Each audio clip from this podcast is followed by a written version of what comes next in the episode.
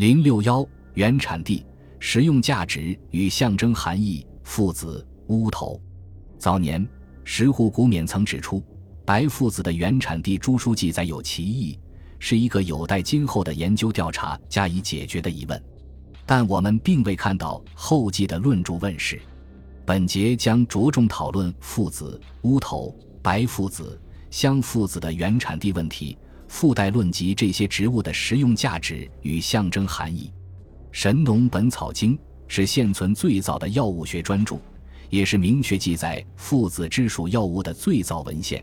卷四下经云：“天雄味辛温，主治大风、寒湿痹、痢结痛、拘挛缓急、破积聚、邪气、筋创、强筋骨、轻身健行。”一名白木，生山谷，乌头味辛温，有毒，主治中风、恶风习习。出汗，除寒湿痹，开逆上气，破积聚，寒热。其之兼之，名射网，杀禽兽。一名吸毒，一名吉子，一名污秽。生山谷，污秽味辛温，主风湿，丈夫肾湿，因囊痒，寒热，痢结，彻引腰痛，不能行步，臃肿脓结。生山谷，附子味辛温。有毒，主治风寒、开逆邪气、温中、筋创、破症见积聚、血加寒湿、窝壁拘挛、膝痛不能行步。生山谷，侧子味辛热，主臃肿、风痹、痢结、腰脚疼冷、寒热、暑漏。按《神农本草经》，早在唐初即见此散佚，诸家基本多有其意。以上引文系以《神农本草经》校正为底本，参考《本草经》《神农本草经集注》酌定。又，《本草经》的成书年代也是众说纷纭。马继兴认为约在战国时期即已成书，秦汉以后屡经后人增补修订。王大观认为应是周代至战国末期，有多人相继写成，秦汉时又有人做了修改补充。王家奎从药名训示、郡县建制及汉代文化的对比分析诸方面做了详细研究，考定成书年代为公元六十九至一百年之间，信而有征，可从。若然，成书虽在东汉早期，但其所反映的药物学理论应为秦汉之前，当无大误。史籍中最早关于乌头的记载，则见于《史记》卷六九《苏秦列传》。苏秦见齐王，再拜，抚而庆，仰而吊。齐王曰：“是何庆吊相随之素也？”苏秦曰：“臣闻积人所以饥而不食污秽者，为其欲充腹而与饿死同患也。今焉虽弱小，即秦王之少婿也。大王立其实成，而长与强秦为仇。今使若燕为燕行，而强秦避其后，以招天下之精兵。”是实污秽之类也。集解《本草经》曰：“乌头亦名污秽，所引污浊、阴浊，又因许会反。今之毒药乌头是。正义广雅云：昔毒父子也。一岁为乌浊，三岁为父子，四岁为乌头，五岁为天雄。这些药物的应用应该在战国之前。”因为从《本草经》的技术来看，此时已对其性状及医疗价值有了较深刻的认识。那么，这类药材开始应用于临床，至少应该有相当长的一段时间。但是如果要把年代推至西周初年，似乎还缺乏坚实的证据。《国语》卷八晋语二，骊姬以君命令申生曰：“今夕君梦其将，必速辞而归府。”申生许诺，乃寄于屈沃。归服于将，公田离姬受服，乃置镇于酒，置锦于肉。公至，赵申生献，公己之地，地焚。申生恐而出，离姬于犬肉，犬毙，饮小陈酒，亦毙。公命杀渡原款，申生奔新城，为昭著云：锦乌头也。又尔雅是草云：鸡锦草。郭璞注云：“即乌头也。江东呼为锦。有《吕氏春秋》《孟夏记》《劝学》《今世之说者，多夫能对而反说之。夫夫能对而反说，是整逆而垂之以实也，是救病而引之以谨也。此处即卷二《别类》中的万锦不杀，陈其游先生均视为乌头。仅在这些文献中是一种毒药，这没有问题。但仅是否就是乌头？清代学者郝一行曾进行详细考证，对此持否定意见。《诗经》文王之始年，周元五五，仅图如矣。元始元谋，元气我归。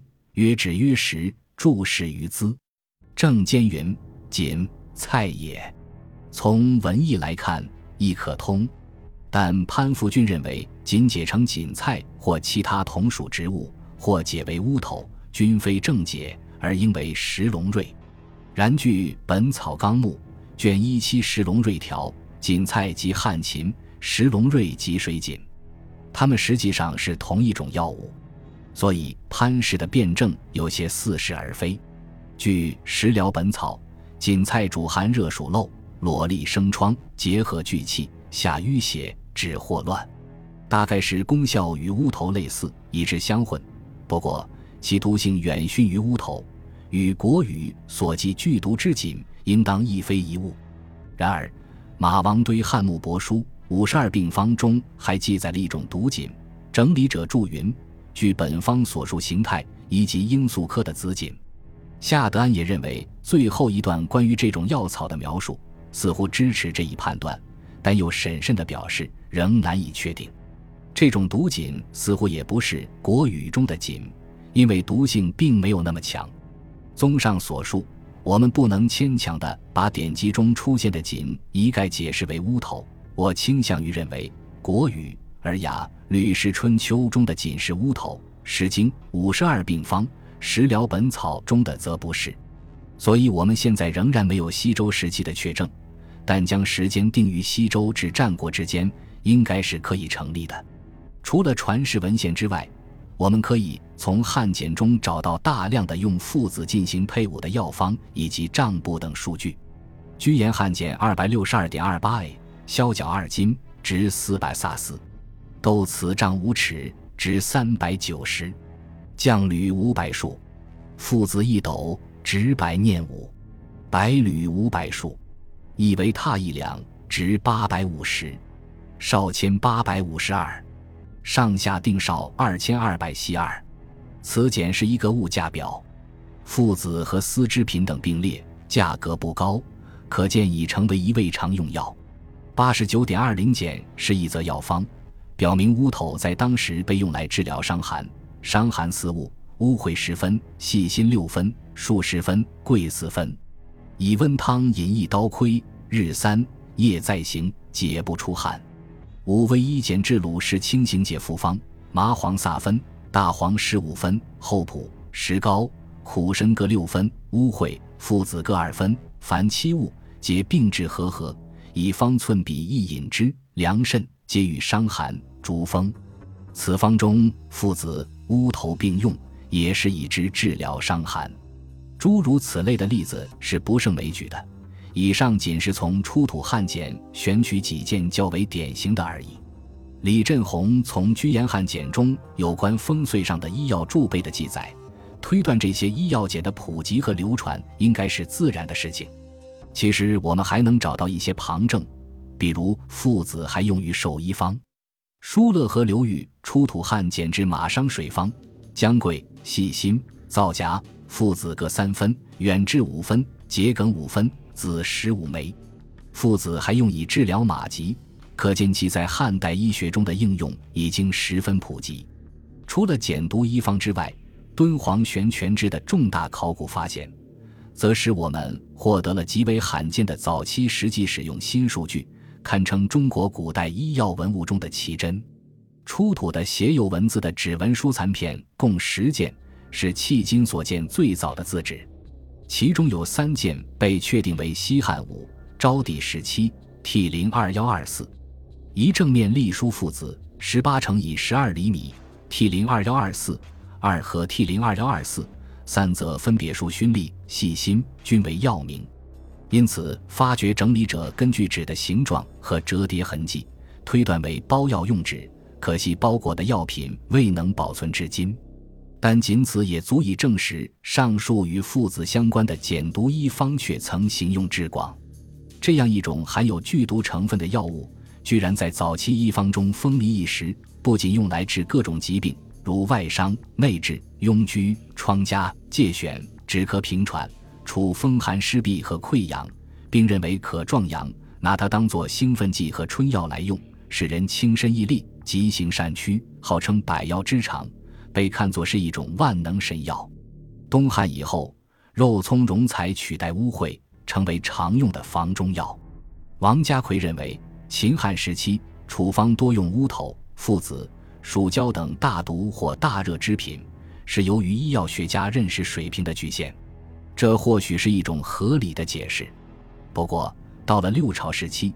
医家对乌头的药性，即使已经有了较为深刻的认识，仍是猪汤皆用之。大约五世纪中期成书的小品方载，乌头与半夏相反，而猪汤皆用之。乌头主中风洒洒，恶寒湿痹，积聚开逆上气。虚此之者，留乌头，去半夏。若患伤寒、寒热、喉痛、咽痛、头眩、胸胀、开逆、心下结坚。当用半夏，大都此二物为之相似，会一去一种也。本集播放完毕，感谢您的收听，喜欢请订阅加关注，主页有更多精彩内容。